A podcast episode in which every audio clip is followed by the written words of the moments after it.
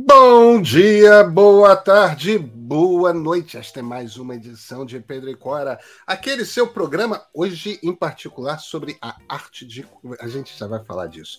Em geral, a gente fala de coisas digitais e hoje vai ser particularmente digital o programa. Pedro e Cora, como vocês sabem, todas as plataformas de podcast, no canal de e-mail do YouTube, toda terça-feira, toda quinta-feira. E eu sou Pedro Dória. Ao meu lado está minha amiga Cora Rona. Cora, de que, que a gente vai falar mesmo hoje?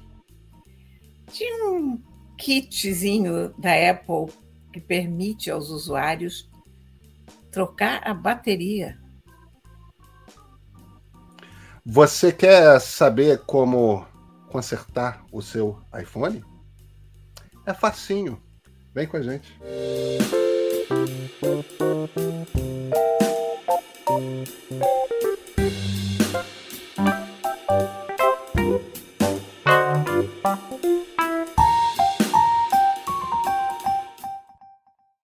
Cora Rony, eu tô tão animado que você nem imagina, porque agora, se por acaso eu tiver problema de bateria no meu iPhone novo, eu posso pedir para a Apple e ela manda para mim a bateria para eu trocar. Eu mesmo trocar, isso não é uma maravilha, isso não é uma felicidade, Cora. Gente, isso, isso é uma coisa totalmente inédita. Não nunca é? Fui, Vindo nunca... da Apple. Olha, eu, como uma modesta usuária Android, e antes ainda, já nem me lembro mais qual era o sistema que a gente usava, mas eu sou daquela época que o telefone você abria a tampa atrás, tirava a bateria e botava outra.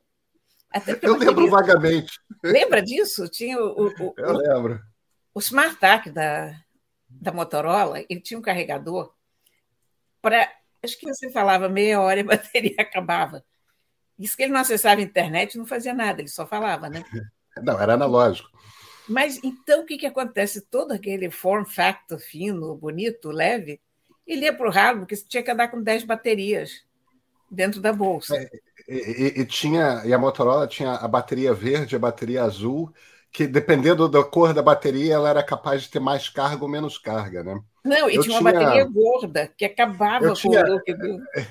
eu tinha a bateria gorda. Mas eu sou da época em que a gente trocava a bateria. Assim, bom, né? Que é. era normal trocar bateria. É engraçado que essa coisa da bateria embutida no telefone, isso começou com a Apple, e depois isso se alastrou para o resto do, do universo telefone. Né? Até, até outro dia, eu acho que quem ficou mais tempo nos topos de linha permitindo troca de bateria foi a LG. E a LG tinha um, um celular lindo, você inclusive Nesse, nesse último que trocava bateria, você trocava inclusive as costas. Você tinha umas costas forradas em couro, uh, cores diferentes, então você meio que podia mudar o teu telefone de acordo com a tua roupa, sabe? Porque a bateria morria mesmo. Morria completamente. Baterias morrem, né? Depois de um número de depois de um número de recargas. É. Agora, Cora, a gente está falando disso não é para ficar lembrando de que nós somos do, do, do Jurássico. Do tempo do osso. a, a, gente está tá falando isso por conta da, da reportagem do Sean Hollister uh, no Verge sobre a saga dele para trocar a bateria de um, de um iPhone. É, eu, eu quero que você conte isso, mas deixa eu fazer uma introdução aqui para as pessoas. O que acontece é a legislação na Europa, nos Estados Unidos, tudo mais, está começando a ficar mais rígida com, a, com as empresas de tecnologia. Isso é, isso é uma coisa particularmente aguda na Apple, mas não é só a Apple que tem essa prática, de que se você mexe no seu telefone ou no seu computador, seja lá no que for, você viola a sua garantia, você não pode mais mexer. Quer dizer, você, em essência, você tira da, da pessoa que comprou aquele objeto é, o, o, o, direito de consertar uma coisa que seja sua, né? É, a pessoa deixa de ter esse, esse direito, porque senão ela fica sob o risco de violar a garantia. Isso é errado.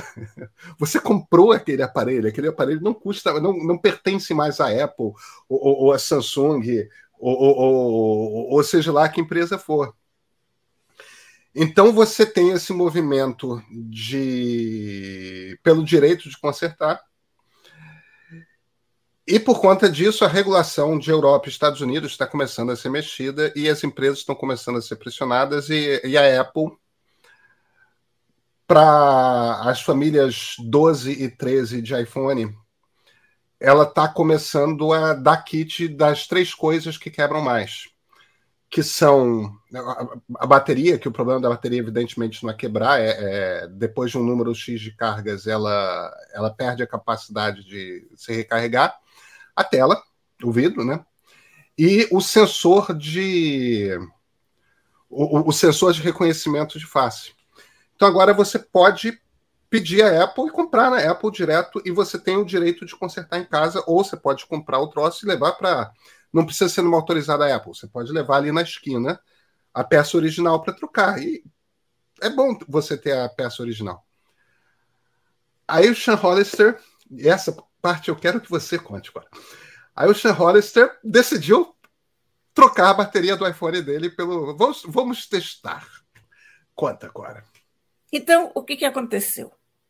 Esse moço é um jornalista, trabalha na revista The Verge, tem um iPhone, a bateria morreu, e ele decidiu que ele ia trocar a própria bateria do seu próprio telefone, que não é uma coisa com a qual os usuários da Apple estejam acostumados.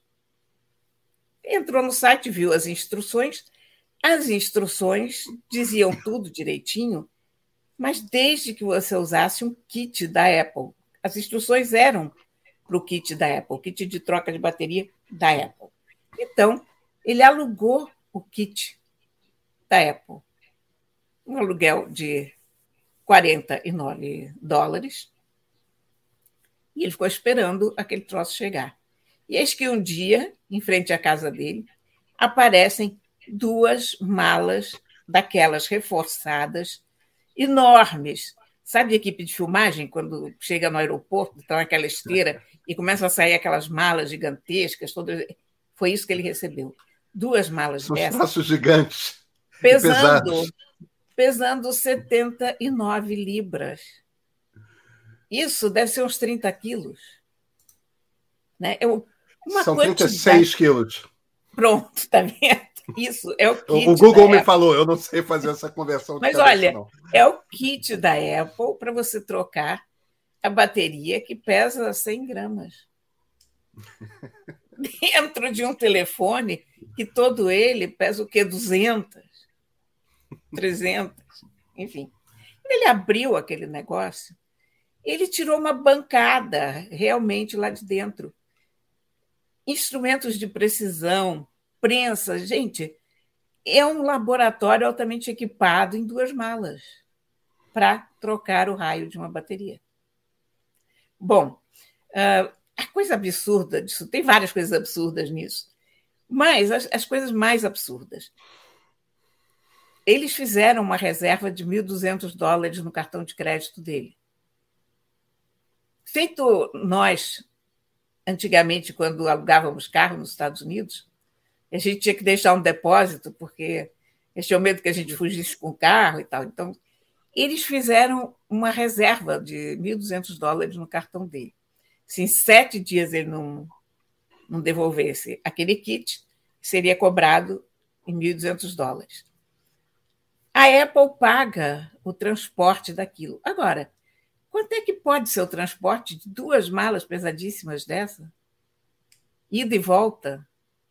Qual é, qual é a lógica disso? É, é, o é espaço, maluco, que, né? e, olha, tipo... o espaço que você precisa para instalar aquilo em casa não é pequeno, não. Ele botou aquilo em cima da mesa dele. Isso que ele tem uma boa mesa de trabalho. Mas imagina a pessoa mora no seu estúdiozinho charmoso e chega aquele troço, você não tem nem onde pôr. Você não tem como instalar, você não tem como trabalhar com aquilo. É uma loucura, né? E, e isso é um. Eu acho que, eu acho que vale, vale a gente entrar um pouco na, nessa questão que é uma questão industrial, mas é uma questão também, eu acho que filosófica. Por um lado, eu entendo.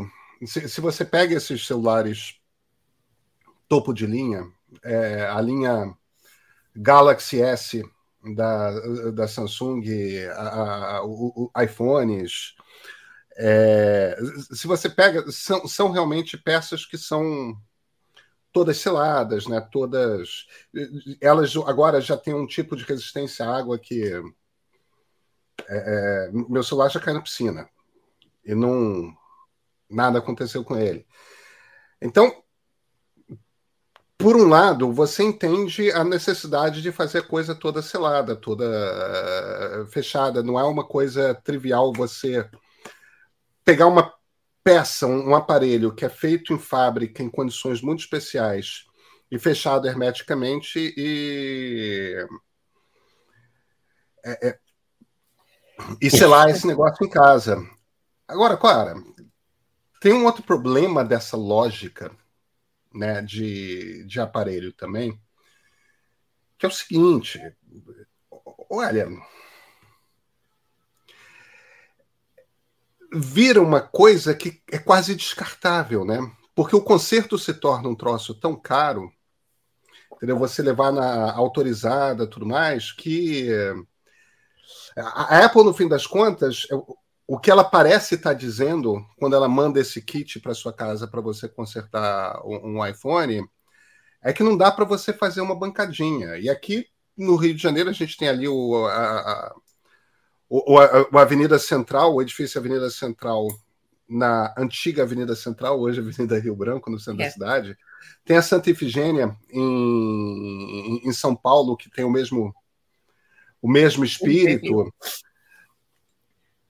E tem um bando de gente trocando peça de iPhone o tempo todo. Quer dizer, é um pouco irreal por parte da Apple partir do princípio de que você precisa desse equipamento todo. Você não precisa desse equipamento todo. Olha, a Apple não está frequentando o Mercado Livre. Porque no Mercado Livre você compra um kit para trocar a bateria do teu iPhone com o adesivo que que você precisa usar depois para vedar ele novamente, por R$ 24,90. Vem com duas ou três chaves de fenda e uns trocinhos que eu não sei muito bem o que, que são, mas imagino que são umas, umas pinças, algumas coisas assim. Há vários kits de diversos tamanhos, mas a partir de R$ 24,90 você já compra um kit. E quando você vai nessas, nessas bancadinhas na Avenida Central, eu sempre consertei telefone na Avenida Central. Trocar a tela. O pessoal se diz, ah, leva na autorizada. Os caras trocam exatamente igual. Nenhum telefone meu jamais foi. Agora, leva no cara que você vê que está fazendo direitinho, né? Não, não, leva também em qualquer esquina, porque é perigoso. Claro. Mas quando você tem, quando você tem uma coisa feita na Avenida Central, aquilo ali é um hub de conhecimento. Aqueles caras todos fazem isso o dia inteiro. Eles têm uma prática ali que eu acho que nem autorizada da, da Apple tem. E já viram tudo que é espécie de telefone. E fazem em dois minutos, cobram barato e o resultado fica bom. Não pode ser um bicho é. de sete cabeças trocar uma bateria de um iPhone. Não é um bicho de sete cabeças. É, é bom a gente ressaltar aqui uma coisa que é importante, que é o seguinte: o, esse serviço da Apple você não precisa usar o kit da Apple. Você pode comprar simplesmente a bateria, ou, ou, ou o sensor de reconhecimento facial, ou, ou, a tela. Você pode comprar só isso. Você não precisa do kit da Apple. O problema é que eles mandam com instruções que, que, que, que exigem o kit. Então, se você for seguir as instruções oficiais, você precisa desse equipamento de 36 quilos, o que é uma coisa absolutamente surreal. E é, é aquilo que você estava falando, você paga isso não faz sentido econômico para a Apple, porque você paga 50 dólares pra, de aluguel por esse kit e não, não existe não existe o transporte dessas duas malas é, é ser é, custar 50 dólares. Esse transporte não, é um transporte caro. Então a Apple, na verdade, está jogando dinheiro fora. É claro que eles têm muito dinheiro em caixa, eles podem jogar dinheiro fora, mas, mas é absolutamente surreal. Essa coisa, esses equipamentos, eles são feitos para serem mesmo. É, é, você usa enquanto a bateria dura. Quando a bateria dura, você troca o equipamento. É, o, o objetivo, no fim das contas, comercial é é te forçar a fazer esse tipo de troca. Quando um aparelho desses, na verdade, tem uma vida útil de muitos anos, muitos anos, se você se você pode trocar bateria, se você pode trocar vidro. É, é, essa coisa do, do equipamento, essa cultura que começou a se criar nos últimos 15, 20 anos do equipamento que não se conserta, é, por um lado, está ligado ao fato de que a China, de fato, jogou lá para baixo o preço de fabricação de equipamento. Agora, a, a, gente foi criado num mundo em que a televisão. Você não trocava de televisão porque a televisão quebrava. Não. Você mandava consertar a televisão. O videocassete quebrava, o rádio quebrava, a vitrola quebrava. Você mandava consertar. Você comprava uma vitrola e, e, e, e ia pensar em trocar de vitrola depois de 20 anos né? Não, você já tem uma vitrola, por que, que você precisa comprar um novo, modelo novo de vitrola? Né? É, você troca agulha, porque a agulha casta. Você isso, isso, quando tem, tem um nome. Isso se chama obsolescência planejada. Isso, exatamente. É uma coisa feita em cima de uma noção completamente insustentável de descarte de material a mim me assusta. E me assusta desde do, do aspecto micro, e aí micro, eu estou falando micro em, certo exagero, mas enfim. Mas eu, quando vou a esses eventos nos Estados Unidos, o leite vem num, umas porcarias de, de plástico desse tamanho, uns copinhos. Quer dizer, você tem uma colher de sopa de leite ou de creme dentro de um copinho plástico. Hoje em dia isso já começa a ser evitado. Mas você imagina a quantidade de copinhos plásticos descartados não. porque alguém não quer lavar uma leiteira. Eu sempre fiquei muito chocada com isso. Porque em algum é, lugar tem, esse plástico vai parar.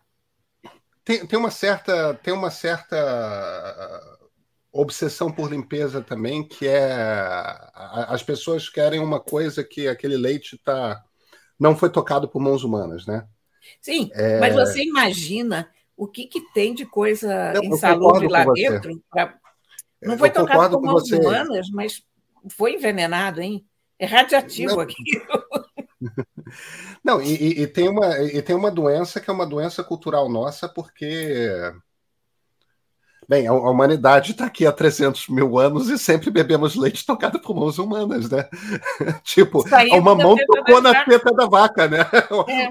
Você tem ali que, né? É, é, Para ordenhar a vaca, você tem que botar a mão. Hoje tem ordenhadeira mecânica, mas pelo amor de Deus, né? É, é mas é, é tudo, é, é, é o mesmo.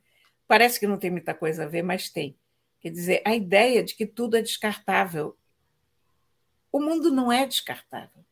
A gente está vendo. É a gente está vendo o problema que, que isso causa. Eu fiquei ofendida mesmo com essa atitude da Apple pelo seguinte, porque eu leio essa atitude como você pode trocar a bateria, mas a gente não quer que você troque. É uma banana para o consumidor. Mas a mensagem, a mensagem subjacente é essa mesmo. É, é, é um. Eu provavelmente compraria a bateria e levaria na Avenida Central, tá? É, eu não. Eu já troquei tela de iPad. Eu tenho um iPad mini, que é um iPad bastante velho. Tem um. É, tem uns 10 anos, uma coisa assim. É a primeira geração de iPad mini, que é pequenininho, que eu uso de teleprompter. Irmão do meu. A tela já... Hã? Irmão do meu, que também é da primeira geração já, já quebrou a tela duas vezes, já tive que trocar a bateria, e todas essas coisas eu fiz. É, não é tão difícil assim. É só que eu demoro duas horas para fazer. E, e, e, esses caras fazem em 20 minutos, né? Então, eu, eu cheguei a um ponto que. E eu acho complicado, eu acho. Você faz isso duas vezes na vida, é diferente. É, é o que você estava falando, é diferente de quem faz isso. O dia inteiro. É, o dia inteiro. 10, 20 vezes por dia, né? É, é, então, tem, faz um sentido você. Estamos os dois alérgicos hoje, né, Cora? Estamos. É, coçando o nariz, tal, tá uma. Eu estou tá completamente assim, alergizada hoje, completamente. É. Mas você vê uma coisa, você ainda teria uma explicação na, no digital, que é a lei de Moore, né? É, que é a ideia de que, no, no fim das contas, o, o, o, princípio de que você tem uma renovação tecnológica que acontece por conta do, do avanço na tecnologia de microchip. O problema é o seguinte: se você ainda tem de fato um avanço nos celulares, que as câmeras se compara a câmera de hoje com a câmera de dois anos atrás, nitidamente tem, tem diferença de qualidade. Nitidamente tem. É, os aparelhos são de fato mais rápidos e, e são mais potentes. tal. Eu, eu, eu, entendo isso. Agora você vê computador. Computadores hoje duram. Um computador de 10 anos atrás não é um computador mais poderoso do que o computador que você que você vai comprar hoje. Cora, não é. Tipo, não é, não é que nem naquela época que o 486 era muito melhor que o 386, que o Pentium foi muito melhor que o 486, ou, ou que o, o, SE, o Mac SE30 que, que eu usei quando veio o Mac 2 era, era muito melhor, aí vieram os quadras, é, é, é os iMacs, quando começaram a rodar o Unix lá do Steve Jobs, era, tipo, a gente viveu de fato uma época que a cada geração de computador a, a escala de, de, de rapidez e, e, isso fazia muita diferença porque os softwares estavam sendo super desenvolvidos. Então, se eu usasse um determinado Mac, a nova versão do Photoshop não ia rodar mais no meu Mac. É, a, nova versão do, sei lá, do Aldous PageMaker não ia rodar mais no meu Mac. Eu tinha que trocar o computador porque os softwares estavam ficando muito melhores. Só que isso é uma coisa que pertence aos anos 80, aos anos 90, até o início dos anos 2000. Tem muito tempo que eu, eu tenho um computador aqui em casa de literalmente isso, 10 anos de idade que roda o sistema operacional da Apple novo, que, que roda a última versão do Photoshop e não engasga. Então, esse desenvolvimento no computador pessoal nitidamente acabou. Existe uma diferença, eu não sei nem o que diferença existe. Então tem uma hora que é, é, começa a se tornar mais importante você produzir máquinas que sejam resistentes ao tempo. Que durem. Quer dizer, a Compaq estava certa há tantos anos atrás. Lembra da Compaq? Eu lembro da Compaq, que foi comprada pela HP, se eu não me engano. Então, é... a Compaq apareceu, coitados. A, a Compaq tinha uma ideia correta do que era o mundo em termos de de meio ambiente, de descartar coisas e tal, porém muito antes do tempo. Então a Compaq fazia computadores absolutamente espetaculares como acabamento e como desenho para durarem muito tempo, numa época em que todo mundo trocava de computador todo ano. E aí, coitada da Compaq, não resistiu e morreu. Mas a Compaq, inclusive o, o próprio campus da, da Compaq, ficava em Houston, se não me engano, era uma coisa muito verde. Era, já era um prédio daqueles escondidos na mata. Se você chegasse pela estrada, você não notava a construção, se descia, e era rodeado de floresta. Era um lugar lindo. Então, a, todo o pensamento da empresa era muito avançado. Era, aliás, avançado demais para o tempo dela. Mas aquelas máquinas da Compaq bem podiam voltar. É, eu estou vendo aqui. Eu estou vendo aqui ainda existe a marca Compaq. Sim, provavelmente ainda está tá agregado alguma hum. coisa ou outra, mas. É, hoje, hoje fica em Palo Alto, né? Foi comprada pela HP. É, hoje, e a HP é de Palo Alto, né? A HP é a empresa que fundou o Vale do Silício. A HP é, é uma empresa que eu acho simpaticíssima. Eu estive naquela garagem há pouco tempo. Eu, eu, eu tive lá logo, logo antes, da, da pandemia. pandemia. É, eu também. Eu também. Foi exatamente também. essa viagem antes da pandemia, em janeiro de 2020. Eu peguei, aliás, uma gripe louca, mas não era Covid, ou se era, a gente não sabia. E eu tive lá na garagem. É, ela, ela é uma garagem só, né? Você vê a porta. Você entrou na garagem? Eu nunca entrei na não, garagem. Não, você não pode entrar, porque aquilo pertence a uma outra família hoje. Eles compraram a é. casa e não ficou, não ficou sendo um museu. A garagem está lá mas, e tem uma placa. Mas tem uma placa, né? É, tem, tem uma é. placa que diz que essa é a garagem. Então. Fiz uma foto em frente à placa. São as duas garagens que fazem a história do Vale do Silício, né? A, a, a garagem em Palo Alto do, do David Hewlett é, e, e, e, a garagem que não é em Cupertino, eu acho. Não sei se é em Los Altos, se é em, não, talvez seja em Cupertino mesmo, que é a garagem do, do, do, do pai do Steve Jobs, né? Não, não do Jobs. Do pai do Jobs. Ah, do, do, pai, pai do, Jobs. Do, do Paul Jobs. É, que, que é onde a Apple nasceu. É, foi, o, o, foi um cara chamado Mike Markula, que foi o primeiro investidor da Apple. Ele chegou, eles estavam na garagem montando montando kits, né? Placas com o Steve Wozniak naquela obsessão dele para que as placas fossem lindas, perfeitas, simétricas e tudo mais. E, e, e, eles fazendo placas de Apple I. Eu só vi um Apple I na minha vida.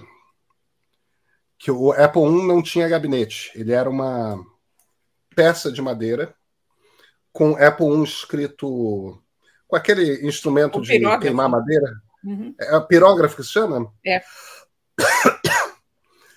E, e, com o circuito integrado montado em cima e, e as saídas. Aí você ligava na televisão e, e num teclado para trabalhar. Não era um computador que fazia muita coisa, não. Acho que eles fizeram 15 mil, uma coisa assim. Imagina quanto que esse troço não vale hoje. Eu vi isso no museu lá, no Vale do Silício, em algum lugar. Tem no. Não me lembro no, mais em qual dos museus. Em Mountain View tem um. É, The Computer History Museum. Acho que foi esse. Que, que é um museu muito simpático. É, é. Não tem nada demais, mas é um museu muito simpático que, que tem vários computadores históricos assim. O é... problema de, de museu de tecnologia da nossa época, porque quando você pega o museu de tecnologia da era industrial, você pode fazer coisas lindas, tem lindas peças para exibir. Mas eu já tive numa quantidade de museus de celular, de museus de computador, de museu de microchip, e não são boas peças de exibição, porque não tem graça visualmente, né? O, o impacto dessas máquinas é o que elas fazem, não a, não a forma delas, não como elas são, né? É, o Mac original está na coleção do MoMA, tá? Sim, mas é, é um caso excepcional. Mas quando você, é um caso excepcional, um caso é, excepcional. Você vai no. Agora, um computador quântico da, da IBM, por exemplo, esse é já lindo. pode. É, isso é pode ir para qualquer museu. O, o, problema é que ele tem que ficar numa sala não sei quantos graus, é. no, no, vácuo, né? É.